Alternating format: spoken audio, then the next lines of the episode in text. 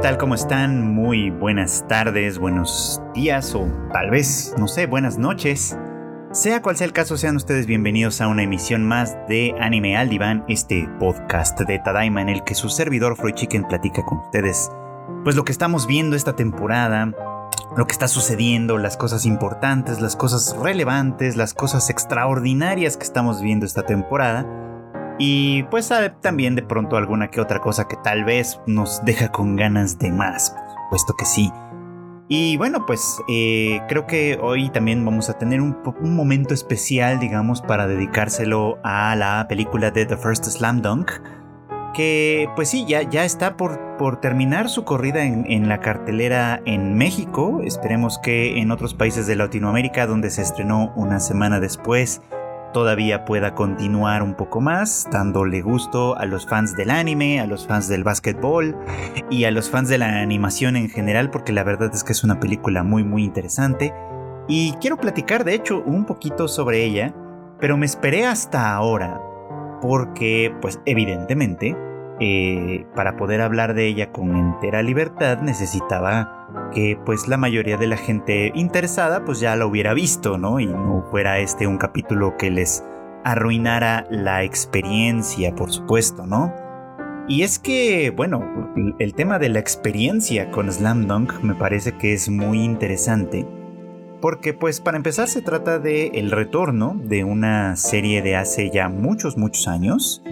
Eh, un retorno que se distingue mucho con respecto a su antecesora, no solo por el tiempo, sino por la manera de trabajar esta adaptación, que por otro lado representó pues el, el, estreno como director de Inoue, el autor del manga, ¿no? que, que de alguna manera parecía que se tomó muy muy a pecho lo de eh, pues trasladar, digamos, ¿no? su trabajo del papel a la pantalla grande y lo hizo de una forma increíble, me parece. Creo que todos los que hemos visto la película estamos convencidos de que fue una experiencia muy muy grata, una experiencia de verdad sobresaliente y que bueno pues merece la pena conversarse un poco sobre ella y por ahí de hecho quiero empezar. Eh, decía yo hace un rato que la experiencia de Slam Dunk pues es como muy peculiar pues por todo esto que mencionaba, ¿no?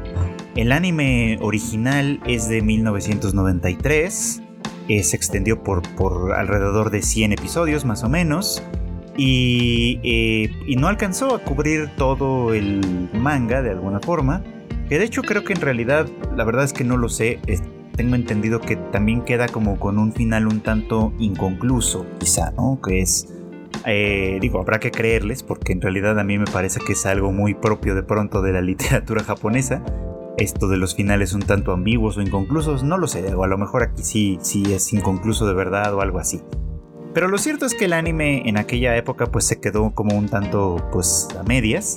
Y además no estoy seguro de que eh, en los 90, que en realidad para México llegó a la televisión abierta pues probablemente como en el 96 o 97, la fecha no la tengo tan clara, pero pues por aquella época habrá llegado.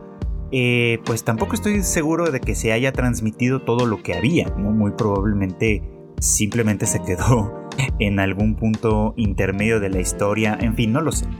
Recuerdo que gozaba de cierta popularidad, ciertamente, y que, entre otras cosas, pues, eh, por lo menos los amigos que yo tenía entonces, bueno, que todavía tengo, pero que entonces éramos amigos y, y convivíamos muy cercanamente, eh, pues sí llegaron a entusiasmarse mucho por el básquetbol de manera coincidental, creo, ¿no? Porque además era una época en la que, eh, pues, creo que todavía había buenos, buenos recuerdos y, buena, y, e historias sucediendo en torno a Michael Jordan, por ejemplo. Entonces, bueno, el básquetbol estaba, estaba de moda, estaba fuerte eh, y había mucho interés en ello, ¿no?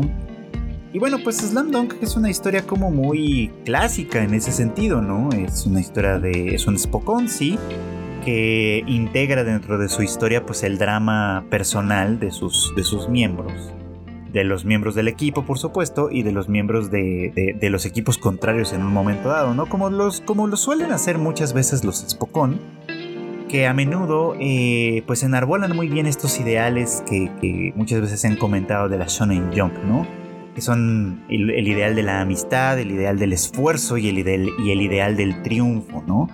Tres características que aparecen recurrentemente en las, eh, pues en las series de, manga, digamos, que aparecían en la Shonen Jump.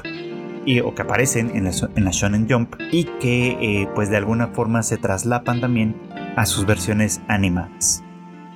Ahora bien, The First Slam Dunk, la película que estamos viviendo, que estamos viendo estas, estas semanas, pues se construye con base en esto, ¿no? Primero que nada, eh, nos cuenta en realidad la historia, según entiendo, donde se quedó el anime original, que es en la antesala de un partido muy muy importante entre el equipo de Shohoku, el equipo pues principal, digamos, los protagonistas de esta historia, y el equipo de Sano, que es pues eh, considerado, digamos, como el equipo eh, a nivel preparatoria más poderoso de Japón, ¿no?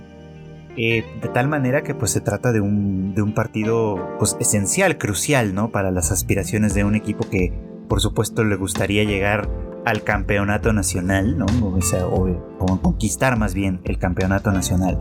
Pues evidentemente tienes que, para lograr ser campeón, tienes que derrotar a todos los equipos con los que te enfrentes, sea cual sea el punto en el que lo hagas, ¿no? Y llegar en alguna instancia no es la final, se entiende, pero sí que es una instancia importante a enfrentar al equipo más poderoso del nivel preparatoria de Japón, pues evidentemente no es cosa menor, ¿no? Así que pues básicamente ese es el entramado, esa es la, premisa con la que se nos plantea esta historia. Y a partir de ahí pues se nos va contando perfectamente bien a la manera de los Spokon la historia sobre todo de eh, Ryota Miyagi, uno de los, pues, de, los miembros del equipo, el de, el de más corta estatura, también el de mayor velocidad, que de alguna manera le corresponde la posición de la base, ¿no? Y que pues para él el partido tiene un significado especial, que ya veremos que para varios de ellos lo tiene en realidad, pero por lo pronto la película se nos plantea sobre todo en torno a él y en torno a su historia, ¿no? Y por qué la importancia personal que tiene para él este encuentro con Sam, ¿no? Y bueno, pues la historia ya, por supuesto, si vieron la película ya la conocen. Eh, resulta que pues de Ryota, que quien es eh, originario de Okinawa, muy, muy al sur, digamos, del país, eh, pues tiene una doble pérdida muy pronto en su vida, ¿no? Por un lado, pues muere su padre, que es algo que se nos cuenta muy, muy pronto, dejando a la mamá pues un poquito como en una situación bastante precaria, ¿no? Teniendo que vérselas con tres hijos uno de ellos pues adolescente y los otros todavía rozando un poquito como en, las, en los años infantiles. Y muy pronto también pues la pérdida de su hijo mayor, Sota, que además pues, pues de manera muy previsible, porque muchas veces las, eh, el anime tiene un poquito como estas cualidades, eh, pues, pues precisamente Sota se va y, se, y, se, y muere en un accidente inmediatamente después de haber tenido un pleito con Ryota, ¿no? Quien pues obviamente admira mucho a su hermano, quien de alguna manera eh, se siente muy muy cercano a él y que por supuesto pues se siente decepcionado de él en el momento en el que pues Sota eh, pues tiene eh, la oportunidad de irse con unos amigos a pescar o algo así y pues de ese viaje lamentablemente ya no regresa, ¿no? Es como de esta parte como melodramática que suelen tener los Spokon en la que, por ejemplo, en la, última conversación que tienen es Ryota gritándole no vuelvas nunca, etc. Y Sota devolviéndole una mirada como triste, ¿no? Como, como comprensiva en, en, algún momento dado, pero triste al final del día. Y que pues se convierte como en una profecía autocumplida, ¿no? Como si, como si idiota le hubiera eh, echado encima una maldición, por así decirlo, y con ello eh, pues hubiera sellado su destino, ¿no? Entonces esta doble pérdida se traduce, lo vemos a lo largo de la historia en distintos instantes en los que se nos van dando varios flashbacks, ¿no? Este, pues se traduce obviamente pues en distintos altibajos en la carrera de, en la carrera de Ryota, ¿no?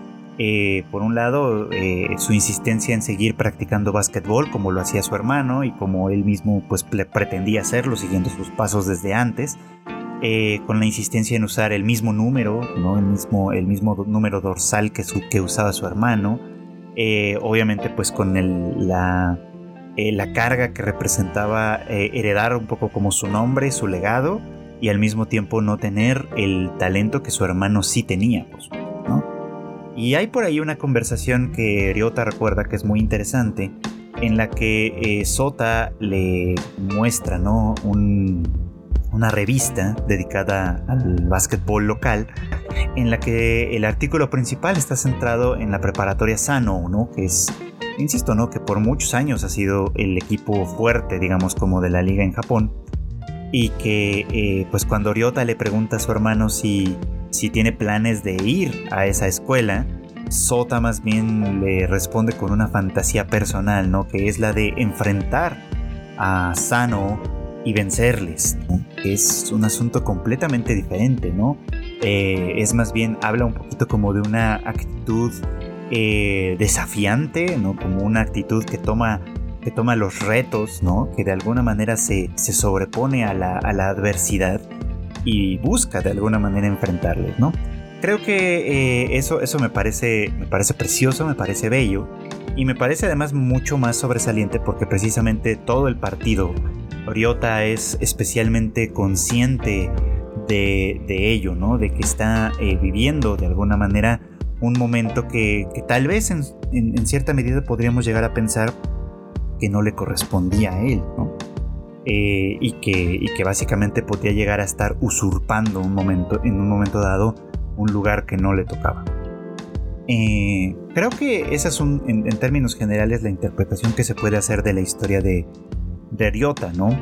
Eh, que sobre todo es algo que pues, podemos ver repetido constantemente, digamos, ¿no? En personas que sufren en un momento dado una pérdida, sobre todo una pérdida inesperada y temprana, como bien puede ser la de un hermano, y que eh, y que bueno, básicamente pues se siente de pronto como que las expectativas que a lo mejor cabían en uno de pronto se depositan en otro, que existe la obligación eh, pues sobreentendida sobre todo de ocupar su lugar en todos los sentidos de, y, entonces se vuelve un problema a nivel personal, ¿no? Por ejemplo, porque un individuo como tal no puede eh, ocupar dos lugares a la vez, por así decirlo, ¿no?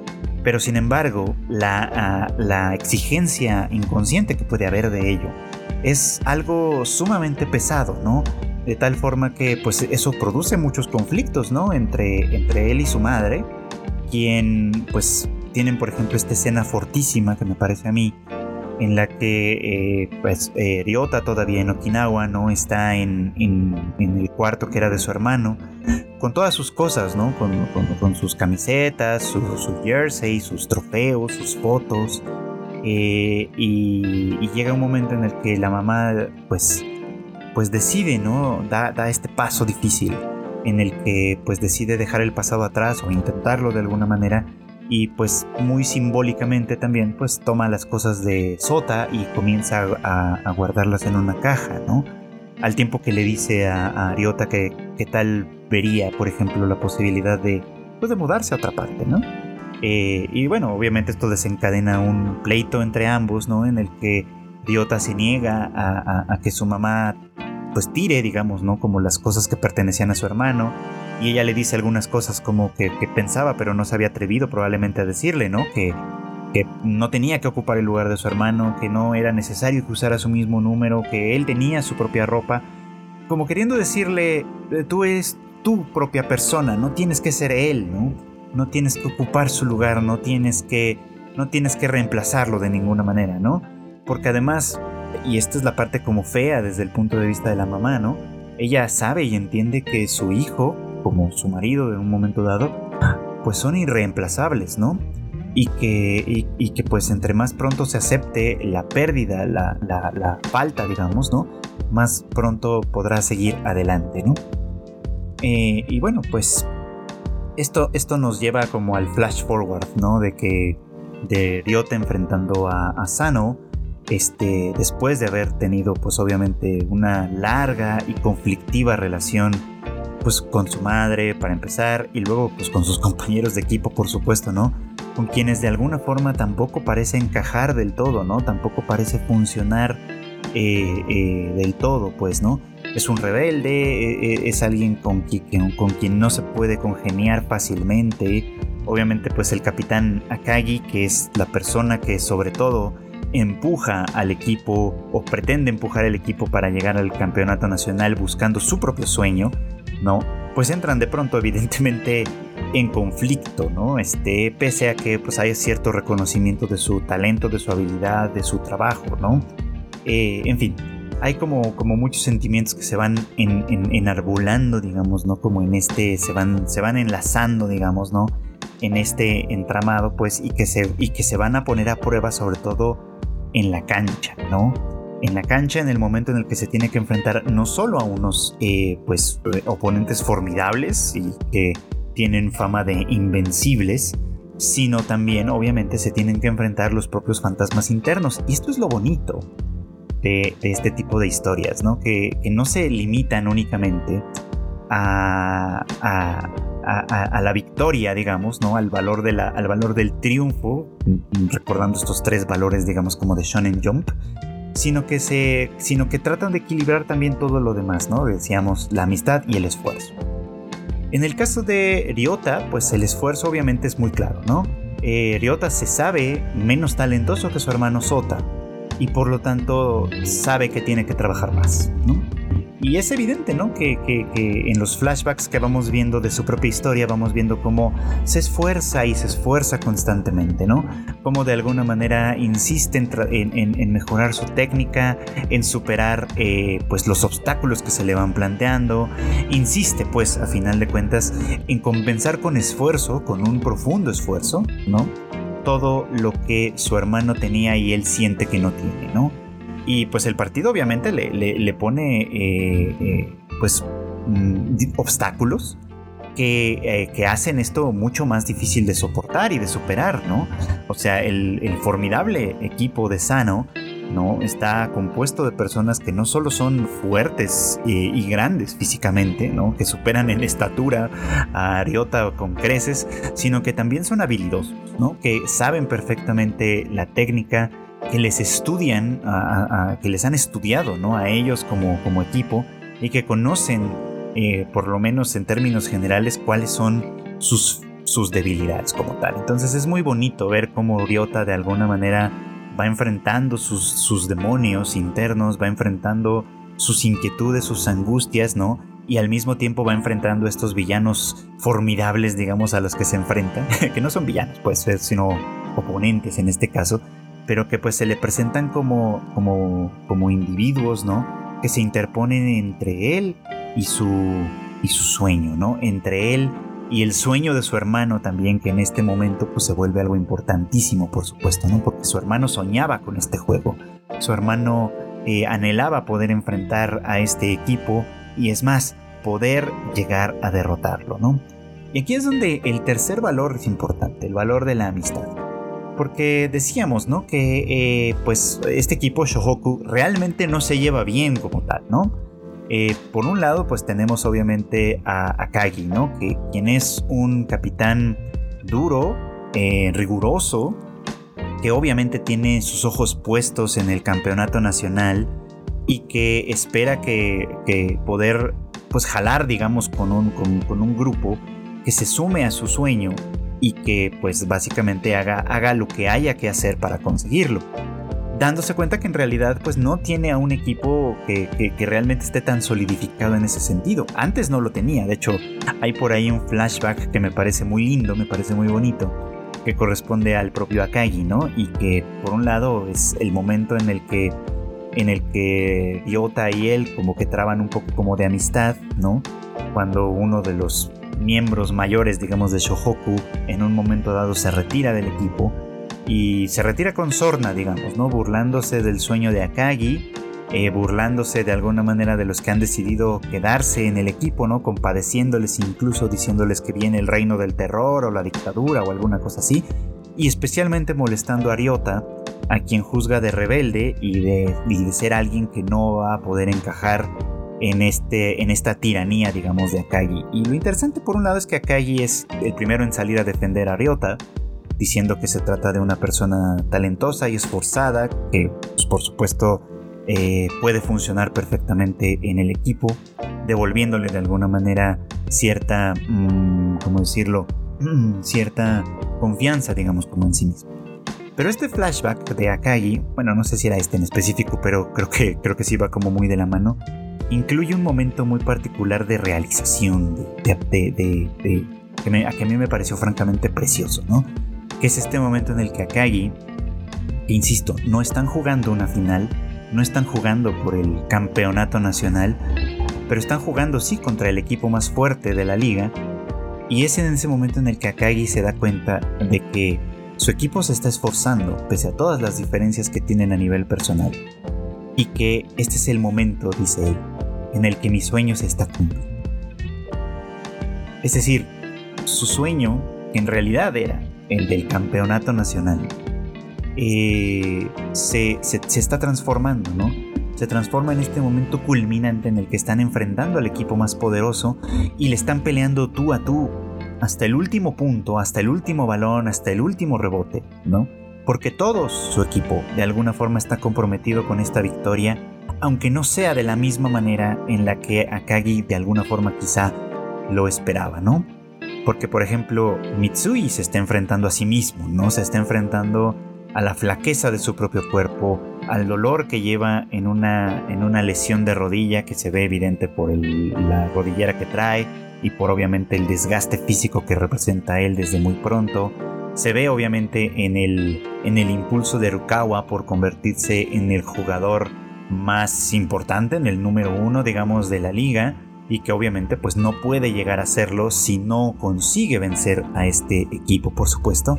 Se ve incluso en Hanamichi, ¿no? Que, que pues es quien probablemente podríamos pensar que tiene las razones y los métodos más deshonestos para estar de alguna forma en este partido, pero que por supuesto sus ansias de sobresalir, de destacar, de llamar la atención de la chica que le gusta y todo lo demás, pues hacen una sinergia, digamos, como en, una sinergia en negativo con Rukawa, ¿no? Con quien de alguna manera está en constante eh, competencia interna, por así decir, pero una sinergia funcional, eh, si bien un tanto torpe con el resto del equipo, que de alguna manera cada uno por su cuenta van teniendo este momento en el que van unificando, digamos, ¿no? Como sus motivaciones, ¿no? Decía yo que, pues, bueno, no, eh, Ryota tiene obviamente pues toda esta historia detrás que lo lleva a enfrentar esto con mucha vehemencia. Akagi tiene este sueño, Mitsui tiene esta batalla interna, Rukawa tiene esta ambición y Hanamichi tiene su propia ambición. Y aunque cada uno de ellos trabaja por su cuenta en este terreno individualizado, por así decirlo, lo que al final de cuentas están haciendo es, crear una suerte de sinergia en esta disparidad que representan y que es lo que al final de cuentas los lleva a triunfar. Eh, todo eso me parece bello. Me parece bello ese momento de Akagi, por supuesto, y me parece bello este momento de Sawakita, uno, eh, eh, uno de los miembros de Sano, que también, por supuesto, ¿no? Este, tiene un breve momento y un breve flashback, ¿no? En el que le vemos a él eh, entrenando muy temprano en las montañas, acudiendo a un santuario de ahí, de su localidad, y pidiéndole a, pues al kami, ¿no? Al kami del santuario, que le otorgue la experiencia que necesita, porque pues él, él, ya es el número uno de Japón en su, en su momento, ¿no? Él ya es una persona que, que va más allá, por supuesto, ¿no? Y es interesante, ¿no? Pues este pequeño flashback porque de alguna manera a mí me anticipó lo que iba a suceder y, me, y, le dio cierta poesía a este, a este problema, ¿no? Que no iba a perder, que iba a perder por primera vez, y además frente a un equipo que no tenía nombre, que venía de alguna manera apenas sorprendiendo con su talento, con su trabajo, con, con su desparpajo para jugar, y que de alguna manera logra la hazaña de derrotar, ¿no? Y que pues sí, efectivamente, ¿no? La, la, derrota, el fracaso en un momento dado, puede ser una experiencia fundamental e importante, ¿no? Y que pues básicamente es lo que Sawakita ha pedido en un momento dado, ¿no? La experiencia que necesita para seguir creciendo, ¿no? Eh, en este entendido, ¿no? De que triunfar no lo es todo, ¿no? Ser vencido también puede enseñarnos mucho de nosotros. Y pues creo que la película lo logra muy bien en términos generales, ¿no? Conjunta todas estas voluntades, todos estos problemas, todas estas cuestiones en un partido que además se vuelve trepidante por momentos, que, pues, todos los que la han visto en el cine estoy seguro que tienen una experiencia semejante ya sea personal o de haberlo visto en las otras personas en la sala, que por momentos hace que la gente guarde el aliento, ¿no? Y se, y, se quede en completo silencio esperando de alguna manera el resultado, esperando que algo suceda, esperando, esperando el resultado final, que algo pase, ¿no? Nos tiene de verdad al filo del asiento con todo esto y con toda esta construcción. Y pues eso me parece que es maravilloso Y bueno, pues eh, eh, creo que bueno, al final de la película el momento importante, fundamental es, es increíble, a mí me parece que es increíble porque eh, toda, la, toda, la, toda la película, digamos, vimos estos flashbacks intercalados de la historia de Ryota que ya les platiqué. Vimos cómo él se enfrentaba a sus propios fantasmas, pero también vimos de manera paralela a su mamá. Y un detalle que me parece muy interesante y muy lindo y muy significativo es que pues a ella siempre la vemos pues con ropa muy, muy plana, muy sencilla, pero siempre utiliza una camiseta negra como en señal de duelo como en como como si no pudiese olvidar o como si no pudiese dejar atrás a su hijo y a su marido perdidos. Y bueno, así es que ella en secreto acude a ver el partido de Ryota. Desde, desde la oscuridad, digamos, ¿no? oculta entre el público, ve a su hijo enfrentar eh, sus propios fantasmas, lo ve triunfar. Y sin decirle nada, no, sin decirle que estuvo ahí presente, regresa a casa y lo espera. Espera su retorno, espera, eh, espera por él, digamos, y lo espera en la playa, digamos, ¿no? Eh, en este momento bonito en el que él regresa, eh, tienen esta conversación en la que él le habla de que fue un partido difícil, pero, pero pues logró salir avante, ¿no? Y ella le recibe, ¿no? Con una, vistiendo esta vez una camiseta blanca como una señal de paz, en cierto modo, de paz entre ambos, ¿no? Eh, esta reconciliación, que además pues va, ahora me vengo acordando, me va atravesada por distintos momentos, ¿no? Eh, este momento tenso en el que pues es el cumpleaños de Ryota, que coincidentalmente también era el cumpleaños de Sota, este, que es el momento en el que además pues él eh, pues se despide, ¿no? Porque tiene que tomar el tren muy de mañana para ir hacia la concentración, para este partido que tienen que enfrentar. Eh, que ella pues obviamente pues regresa, pasa parte de la noche viendo antiguas grabaciones, ¿no? De los partidos de Sota, pero grabaciones en las que también aparece Ariota, ¿no? Siendo este niño que admiraba muchísimo a su hermano, ¿no? Eh, pasa este momento en la noche en el que Ariota trata de dejarle una carta, ¿no? A su madre. Eh, en los subtítulos no se ve, por cierto, ¿no? Este, pero hay un, hay un borrador que él primero escribe que me pareció que debieron de habérselo subtitulado, en el que, en el que la frase que Riot escribe dice algo así como perdón por haber sobrevivido, perdón por ser el que está vivo, ¿no? Como disculpándose por haber, por, porque Sota esté muerto y no él, digamos, ¿no? Es un borrador simplemente, ¿no? Y, él lo que hace, pues lo que Riot hace, pues es arrugar la hoja y tirarla a la basura. Y finalmente la carta que le deja es una mucho más sopesada, evidentemente, ¿no?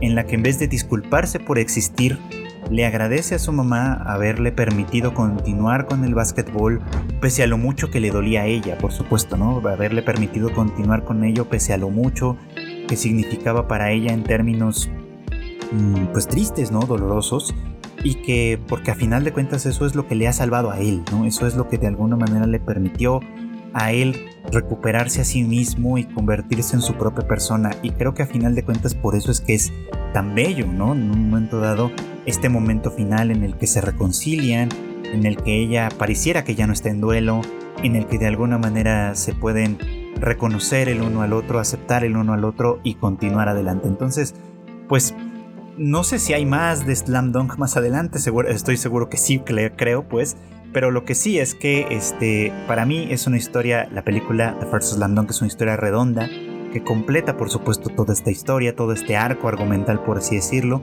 y que, y, que lo hace con una maestría en todos los sentidos que es espectacular. Nada más de relatarles esto me voy acordando de momentos de la película y voy de alguna forma eh, conmoviéndome a mí mismo también, ¿no? Con, con esta historia tan preciosa que tuvimos oportunidad de disfrutar. Así que pues bueno, eh, yo sé que quienes, que quienes escuchan esto y ya la vieron saben a lo que me refiero y entienden perfectamente lo que está sucediendo ahí.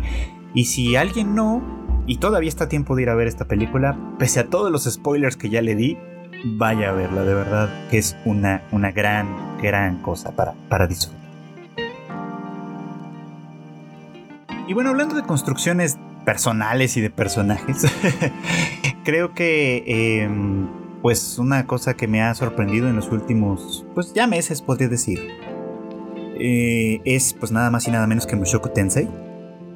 Eh, Jobless Reincarnation, su nombre, su, subnombre, digamos, su subtítulo. Eh, una serie que, híjole, bueno, que en mi caso tiene una historia compleja porque pues a partir un poquito como de lo que vimos, de lo que, bueno, de lo que se nos planteaba originalmente, de cómo se promocionó e incluso de las reacciones e interés de muchos de sus seguidores cuando empezó a emitirse la primera temporada, la verdad es que a mí me disuadía muchísimo de seguirla, pero muchísimo de verdad. Eh, y pues sí, creo que eh, pues a final de cuentas yo me acerqué a esta historia con un montón de prejuicio. Eh, en principio, obviamente, pues por, el género al que pertenece, por el tipo de personaje que de alguna manera representa y por todo lo que construye. Y bueno, pues hay que decirlo, así con todas las letras, que estaba muy, muy equivocado. Muy equivocado en mi prejuicio, por supuesto, porque, eh, pues por un lado sí es verdad, o sea, no me retracto de mucho que de mucho de las cosas que pienso sobre los Isekai o sobre una buena parte de las de las series Isekai que son simplemente pues eh, historias pues en general ramplonas con personajes a menudo sobre eh, pues sumamente poderosos, overpowered como decimos en, este, en, el slang digamos del gremio. Eh, pero que pues sobre todo pues, eso, ¿no? Funcionan un poco como, como, como personajes vacíos, huecos para alimentar fantasías de poder, fantasías de, de, atractivo, digamos, fantasías de ese estilo, ¿no? Fantasías masculinas o masculinizadas, digamos, ¿no? Súper simplificadas, que en un momento dado pues se traducen simplemente en mundos de fantasía simplones, ramplones, este, con personajes eh, superficiales, eh, donde obviamente pues el protagonista eventualmente se va a hacer de un harem, donde pues las chicas obviamente pues van a desvivirse por él y básicamente así va a funcionar, ¿no? Eh, Punshoku Tensei es todo eso, es una realidad, pero también es una historia que se toma muy en serio eso. Y creo que eso es el principal valor de todo esto, ¿no? Ver, ver, esta serie me ha hecho pensar y repensar muchas veces sobre el tema de la fantasía. Hace unos episodios en, el, en, este mismo podcast les citaba yo una frase de Chesterton que decía algo así como que eh, la ficción es una necesidad y la literatura un lujo o algo así, ¿no? Creo que obviamente la literatura suele ser ficción, de tal manera que, compone ambos factores, ¿no? Compone tanto la necesidad como el lujo, ¿no? En tanto que hay muchas ficciones que simplemente son esta necesidad. Creo que la gran mayoría de los isekai simploncillos de los que les estoy platicando y que seguro ustedes tienen varios en mente, eh, pues entran dentro de esta parte, ¿no? Es una necesidad, una necesidad, necesidad de diversión, de proyección, de satisfacción a través de la fantasía, este, en fin, de este tipo de cosas que de alguna manera eh, eh, atienden, ¿no? Como a nuestras necesidades, por así decir, psicológicas más, más básicas. Pero cuando lo llevamos o lo elevamos a un nivel un poquito superior, al nivel, voy a utilizar aquí a este, eh, esta palabra de literatura, sea lo que sea que signifique, pues tenemos acceso a algo que es un poquito más profundo, ¿no? Algo un poquito más detallado. Eh, pondría en ese mismo nivel lo que acabo de decir sobre The First Slam Dunk, de hecho. Pero, pero pues con Mushoku Tensei pasa esto porque a final de cuentas está circunscrita en este género que se ha vuelto muy popular con el tiempo, obviamente, pero que eh, de alguna manera en realidad se, se, trata de ponerlo en un terreno mucho más serio y mucho más real y por lo tanto mucho más en estos términos literarios, ¿no? ¿Por qué? Bueno, Decía yo que tiene todo lo que tienen los Isekai, ¿no? Un protagonista que viene de nuestro mundo, de un mundo normal, digamos, ¿no? Que a menudo, eh, pues como, suele suceder en estos Isekai, se trata de una persona que no tiene talento, que, tiene, que, que atraviesa ciertos problemas, etc. Y que muere intempestivamente, arrollado por un camión, en este caso efectivamente, y que, y que gracias a eso es trasladado a un mundo de fantasía donde tiene la oportunidad de reiniciar o de rehacer de alguna manera su vida. En este caso, eh, nuestro personaje, que se llama en el mundo de fantasía, llevará el nombre de Rudius Greyrat, ¿no? En su origen era un hombre de más de 30 años que eh, luego de haber padecido de bullying, de bullying de verdad, o sea, no, no de, algo muy, muy sencillo ni nada, sino de un bullying sistemático violento, que le agredía tanto psicológico como físicamente, pues se convierte o se termina convirtiendo en un hikikomori, es decir, en una de estas personas que se encierran en casa, que no salen a la escuela, que no trabajan, que no ven a nadie, que básicamente se convierten en una carga para sí mismos y para su familia y pues ya en extremo digamos hasta para la sociedad, pero que no consiguen reunir el valor suficiente para enfrentar al mundo, porque el mundo ha sido también particularmente hostil con ellos aparentemente pues no hay o no, no, hay esperanza de trabajo, de tratamiento, no hay esperanza de seguir adelante, de profundizar, de llegar más lejos. Eh, todo eso es interesante, por supuesto, ¿no? Porque se nos presenta no como, como el mero pretexto, digamos, para el Isekai, sino como una parte esencial de la construcción de este personaje, ¿no? Este pasado en el que fue victimizado y eventualmente victimizó también a su propia familia, ¿no? Convirtiéndose en una carga, en algo muy, muy difícil de llevar y que tiene un final trágico en el momento en el que pues sus padres mueren, ¿no? Y entonces el resto de sus familiares entra intempestivamente en su habitación, ¿no? Y lo expulsa de la casa, ¿no? Eh, considerando que pues él básicamente ha vivido y ha abusado de, sus padres durante toda la vida y que ellos han tolerado eso pues por básicamente por la voluntad, la buena voluntad de sus propios padres digamos, pero que no más, que a partir de este momento pues se le tiene que echar a la calle y que pues tiene que valerse por sus propios medios, ¿no? Entonces él completamente desamparado sale a la calle en esta noche lluviosa y es pues arrollado por este camión que al final de cuentas es lo que se convierte en este pues en este vehículo no a partir del cual va a ser transportado a este otro mundo de fantasía donde reiniciará su vida como Rudius Gravement eh, bueno, pues para no hacerles el cuento demasiado largo, ¿no? Lo que, lo que hemos visto en Mushoku Tensei es una construcción a partir de eso, ¿no?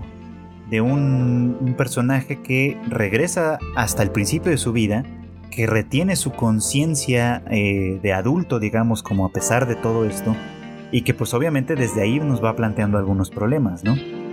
Muchos han pensado y han señalado, yo mismo desde mi, desde mi eh, posición prejuiciosa, pero algunos otros creo que también lo hacen desde otras posiciones, que eh, la representación de Rudios en términos generales es una que no debería de ser, que no deberíamos ver. Yo creo que en este caso es muy al contrario, ¿saben?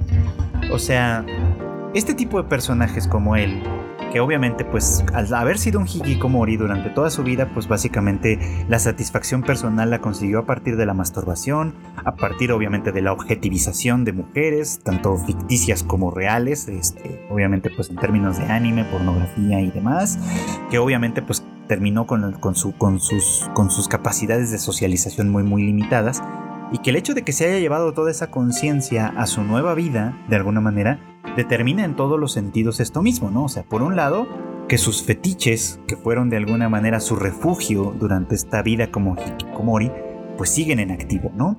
Y siguen en activo en el momento en el que lo vemos obviamente pues crecer, y fisgonear a, su mamá literalmente, ¿no? Fisgonear las, ruidosas relaciones sexuales que tienen sus padres, fisgonear obviamente pues a la, a la, sirvienta de la casa, eh, obviamente pues tener este tipo de relación que ya entra dentro, que entra dentro de lo turbio con su amiga de la infancia que es de la infancia de, de, ambos, pues, pero que en este caso, pues con su conciencia de adulto, pues no funciona exactamente así.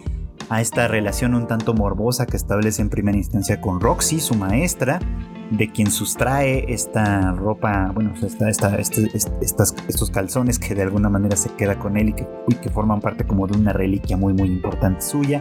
En fin, de toda esta relación que él, que él de alguna manera va estableciendo con las mujeres a partir de esos fetiches, pero que en este caso no están entendidos ni como algo gracioso, ni como algo encomiable, ni como una cosa que, se represente en términos positivos como tal, sino como algo más bien lamentable, como algo más bien triste, como algo más bien como, como un refugio en el, que, en el que desde un punto de vista un poquito más objetivo como tal, él ya no necesitaría como tal, que él podría reiniciar su vida literalmente de cero. No puede hacerlo del todo de cero, porque, insisto, ¿no? al, tener esta conciencia de su vida anterior presente, pues básicamente existe constantemente este contraste entre el mundo que vive actualmente y sus experiencias del pasado, ¿no? Por eso es que me parece que resulta mucho más interesante que casi todos los demás y se cae que hemos visto. porque contrasta estos dos mundos, o sea, hace que de verdad haberse ido a otro mundo valga por sí mismo. Contrasta estos dos mundos, contrasta su experiencia personal de su vida anterior contra una experiencia mucho más amable que tiene ahora, porque ahora tiene pues muchas cosas a su favor, ¿no? No solo puede iniciar desde cero, sino que además se trata de un chico atractivo, de un chico de buena familia, de un chico con talento para la magia, por supuesto, ¿no? Que, básicamente le convierte en alguien sumamente poderoso, con, con muchas herramientas para desenvolverse. Y nos muestra además una realidad de la vida, ¿no? Y es que cuando partes de un terreno o de un territorio muy, muy oscuro, por mucho que la suerte te permita darle un vuelco a las cosas y te pases completamente del otro lado, por así decirlo, este pasado oscuro y difícil que vienes arrastrando es, se convierte, por así decirlo, en fango bajo tus pies, ¿no? Lo vuelve muy difícil de superar. Cosa que por contraste no pasa con muchos otros protagonistas de Isekai, ¿no? Muchos otros protagonistas de Isekai son todo esto, son unos pervertidos, son un grupo de... pues son, vamos, son personas de lo peor, ¿no?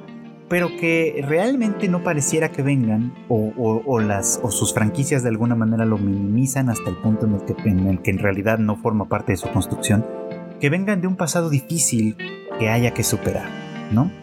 En este caso sí lo hace y lo toma en cuenta y lo, y lo, y lo constituye como una parte de su construcción o sea, esta vida pasada se convierte en, un, en, una pesadilla con la que todavía tiene que arrastrar, a pesar de que ah, en toda la primera temporada y lo que llevamos de la segunda temporada, Rudios va, ya tiene más de, ¿qué, tiene a estas alturas? ¿15, 16 años? Por ahí más o menos, ¿no?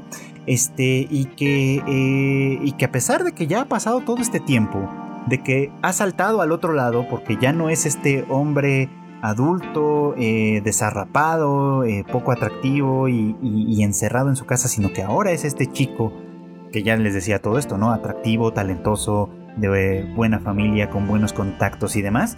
A pesar de todo eso, ¿no?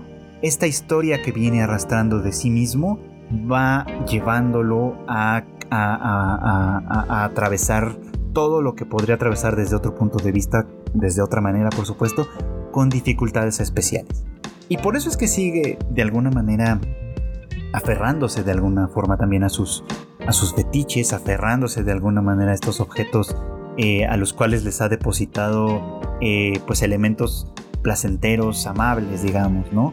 Dícese las figuras que construía, en las que por son una representación obviamente de las figuritas que, los otaku tendemos de pronto a coleccionar, o este, obviamente pues la, ropa interior de Roxy que ya mencioné, en algún momento dado pues este, este mechón de pelo de, Eris, ¿no? Que, le, le asestó un duro golpe, probablemente sin saberlo, bueno, más bien sin saberlo realmente, en el momento mismo en el que ella pues lo abandona después de haber pasado la noche con él, ¿no? Ella pensando en su en, que necesita desarrollarse a sí misma para un día poder estar a la par de él, que pues muchas veces le ha salvado la vida, que muchas veces la ha defendido, que muchas veces ha sido fuerte, ¿no?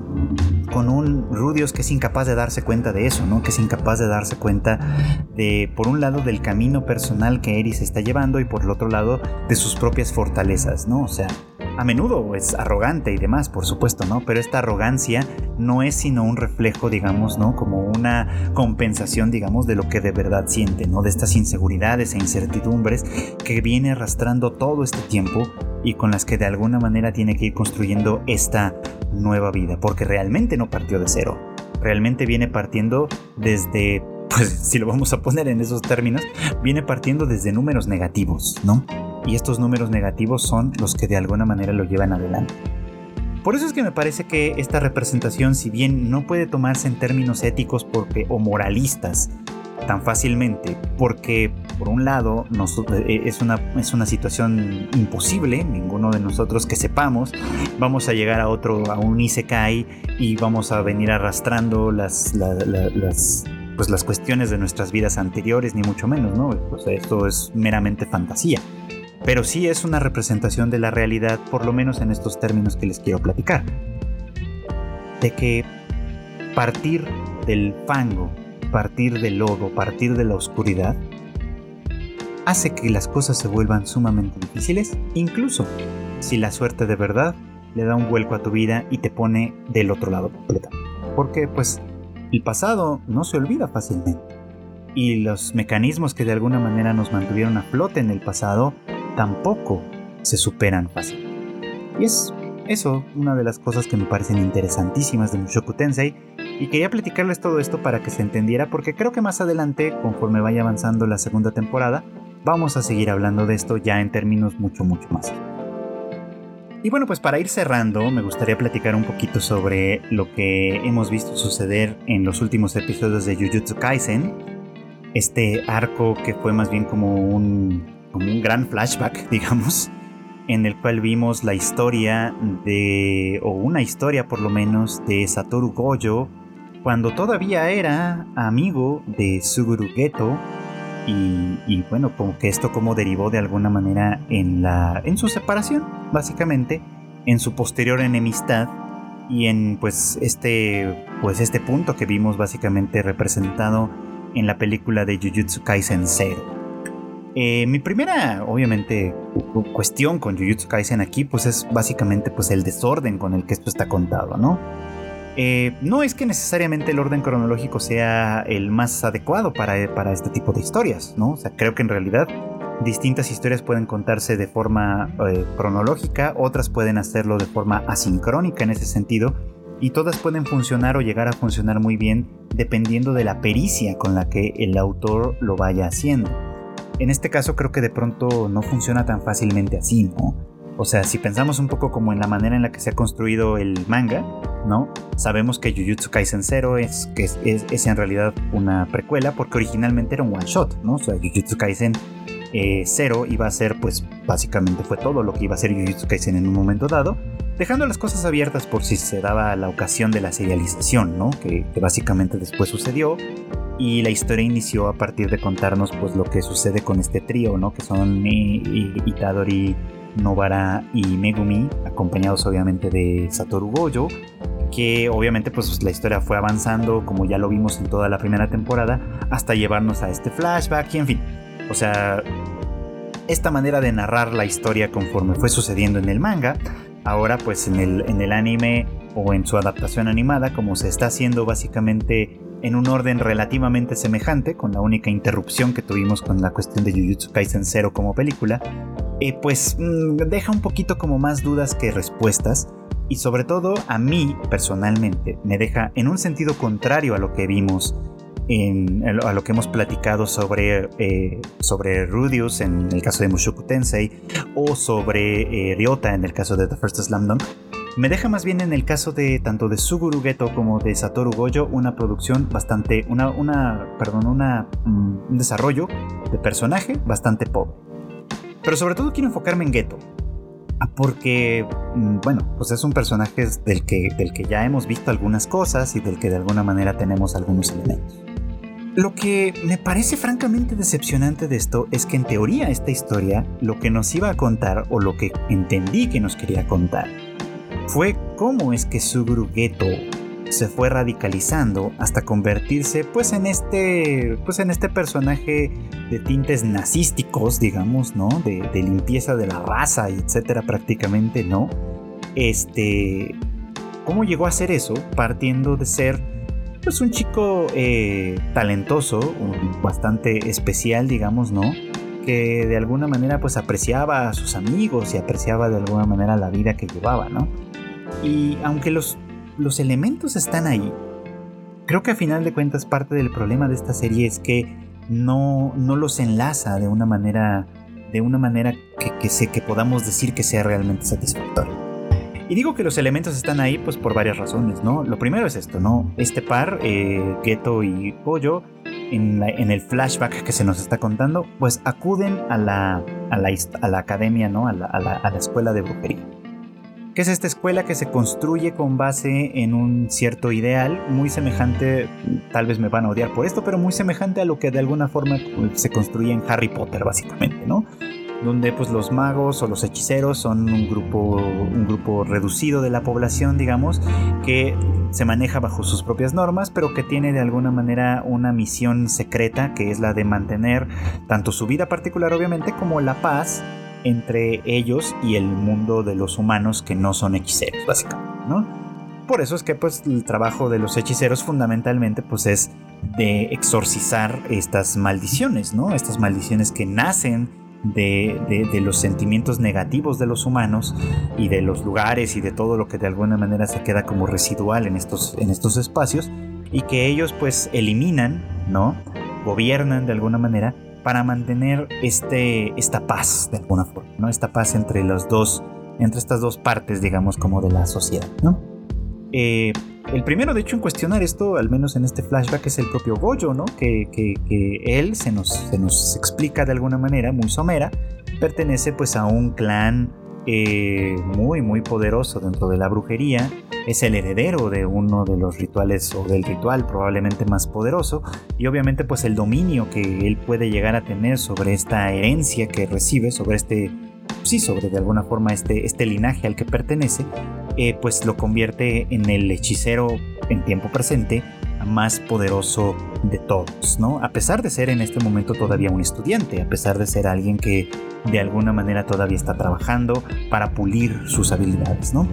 Y por otro lado, pues Geto, que podríamos decir que otra vez en términos eh, Harry Potterianos, digamos, podríamos decir que es un sangre sucia, ¿no? Que viene de una familia normal, pero cuyo talento natural lo convierte en un hechicero de grado especial, ¿no?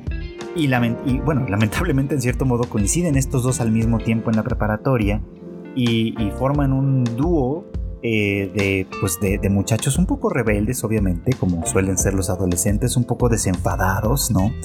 Y que cuestionan, como suelen hacer los adolescentes también, pues el orden del mundo, ¿no? Pero insisto, el primero en cuestionarlo aquí es Goyo, ¿no? Que no entiende por qué eh, todo su poder y todo su privilegio y todo su y toda y todo su, herencia y todo su linaje de alguna manera se tiene que poner al servicio de alguien más, ¿no? Al servicio de los seres humanos que no solo no son conscientes de todo lo que ocasionan con sus sentimientos negativos y demás, sino que nunca le agradecerán, por supuesto, nada de lo que hace por ellos, porque pues no lo saben, ¿no? Porque todo esto se, se actúa en secreto, por supuesto, ¿no? Y Geto, que eh, obviamente escucha estas quejas, obviamente escucha estas cuestiones, pues al principio no parece tan convencido, ¿no? Al principio él parece dejarse guiar sobre todo por, por esta cuestión como de la, pues sí, de la, obligación de la nobleza, por así decirlo, ¿no? O, o en términos de Spider-Man, ¿no? Este, un gran poder conlleva una gran responsabilidad. En un momento dado pareciera que él lo piensa de esta forma, ¿no? Que, él tener este poder pues le obliga de alguna manera a ser una persona que eh, use ese poder para el bien, para el beneficio de otros, ¿no? Y conforme va avanzando esta lamentable aventura que tienen con el cuerpo de plasma estelar con Rico Amanai, este, pues él pareciera como que se va desilusionando en términos generales de todo.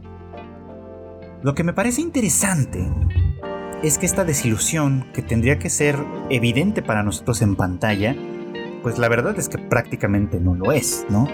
Porque pues revueltos entre las batallas y entre todo esto, creo que de pronto eh, eh, eh, a Gege Akutami se le olvida que tiene personajes que construir y que desarrollar y, simplemente nos da como los puntos clave para que nosotros armemos el, el hilo conductor, ¿no?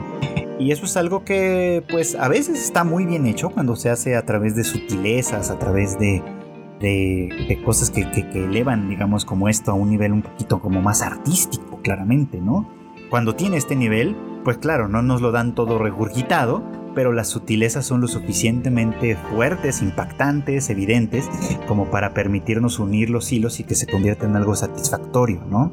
Que se convierta pues sí, como en la satisfacción que da un rompecabezas que vamos construyendo, que vamos armando, y no como la satisfacción que puede uno conseguir cuando llega alguien y nos dice quítate, yo lo hago, y lo hacen por nosotros, ¿no? Que sí, por supuesto que nos maravilla, pero que no nos deja de alguna manera ninguna satisfacción personal en ese sentido. Creo que esto es lo que hace aquí, ¿no?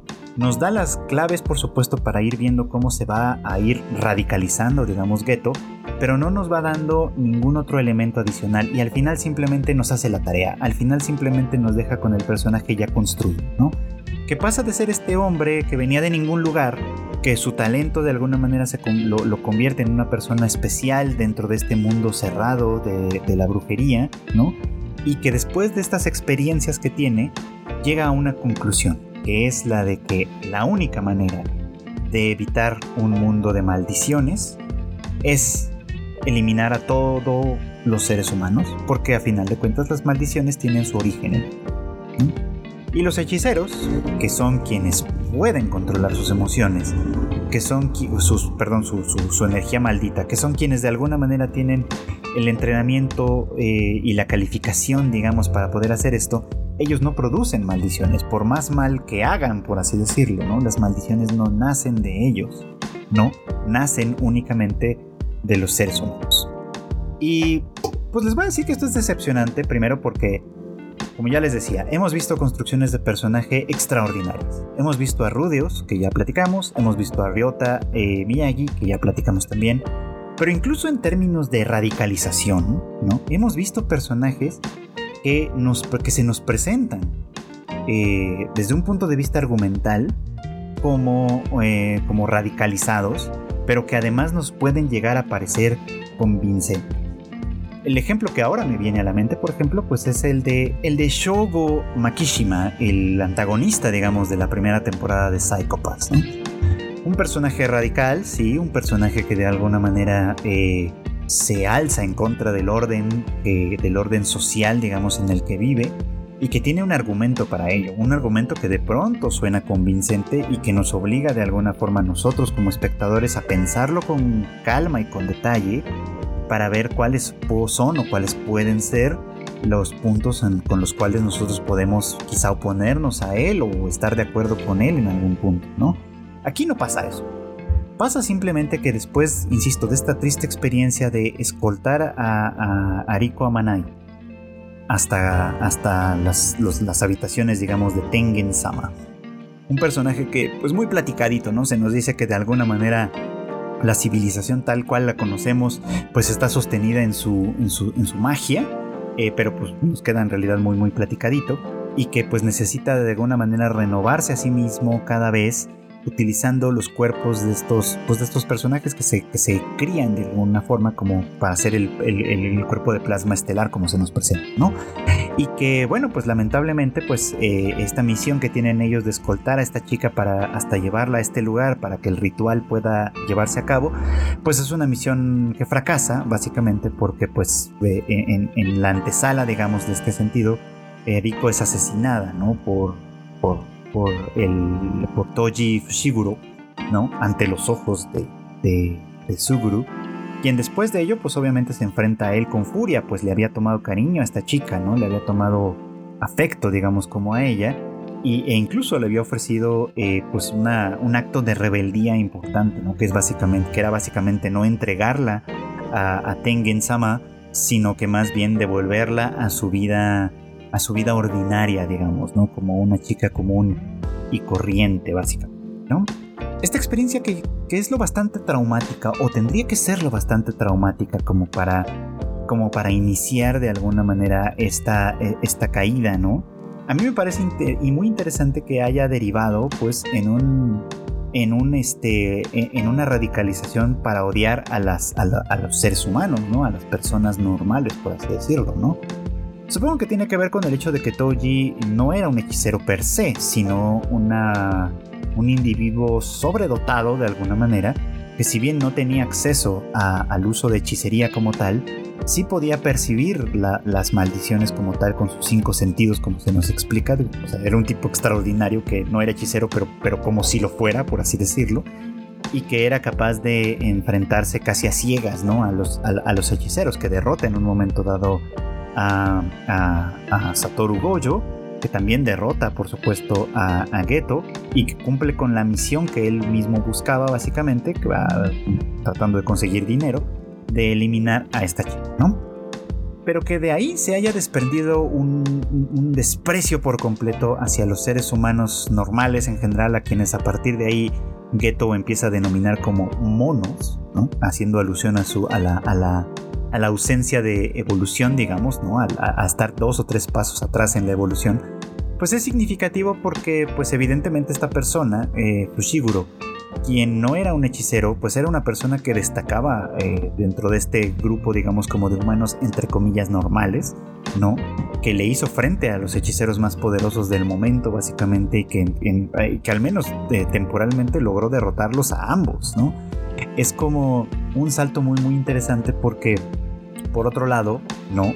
el ritual al que iban a someter a Arika era, Ariko, perdón, era este pues un ritual que básicamente iba a terminar con su vida, ¿no? Una crueldad desde cierto punto de vista, gestionada y creada a partir de los, mm, de los hechiceros mismos.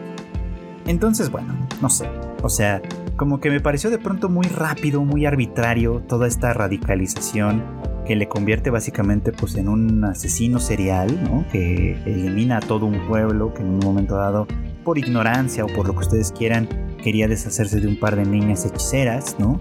este, que bueno, y a partir de ahí se convierte pues en un radical completo, ¿no? Que busca el exterminio de la humanidad como una manera ya no de liberar al mundo de las maldiciones, que ese sería como un producto secundario, sino de crear un, entre comillas, paraíso para todos aquellos que son como él, que son especiales de alguna manera, ¿no? Como una suerte, pues sí, de darwinismo no social, sino, sino mágico en este punto, que pues lo hermana muy bien con el gran villano de Harry Potter, básicamente, ¿no? Que, también era un radical, que también lo era por odio, que también consideraba a, los seres no mágicos como inferiores, ¿no? Etcétera, etcétera. Pero que pues, pese a todo, ¿no? Tenía una construcción un poquito más desarrollada, ¿no? O sea, creo que a final de cuentas, pues sí, como, como pareciera que Jujutsu Kaisen toma algunos elementos de esta otra historia, ¿no? O por lo menos, eh, por lo menos podríamos decir que se basa en ello, este, pero lo construye con una simpleza que, pues sí, no deja de ser entretenida, por supuesto, pero que de ninguna manera lo eleva al nivel de una obra verdaderamente importante. Y bueno, pues esto fue todo por hoy. Gracias como siempre por acompañarme en el anime al diván. Ya saben ustedes que este podcast sale todos los miércoles en algún momento del día y que está disponible en muchas plataformas de audio, empezando obviamente por las más populares, Apple Podcast, Google Podcast, Spotify, Amazon también y muchas otras plataformas más pequeñas para su conveniencia. Además, no se olviden que en Tadaima tenemos mucho contenido para ustedes. Tenemos el, bueno, esperemos que pronto vuelva el Rage Quit con Marmota y Q. También esperaremos que muy pronto vuelva el Shuffle con Kika. Y lo que sí tenemos todavía constantemente, pues es el Tadaima Live que tenemos los jueves en punto de las 9 de la noche, hora de la Ciudad de México, en nuestros canales de Twitch, de Facebook y de YouTube. No olviden también que las noticias más importantes las tenemos en tadaima.com.mx.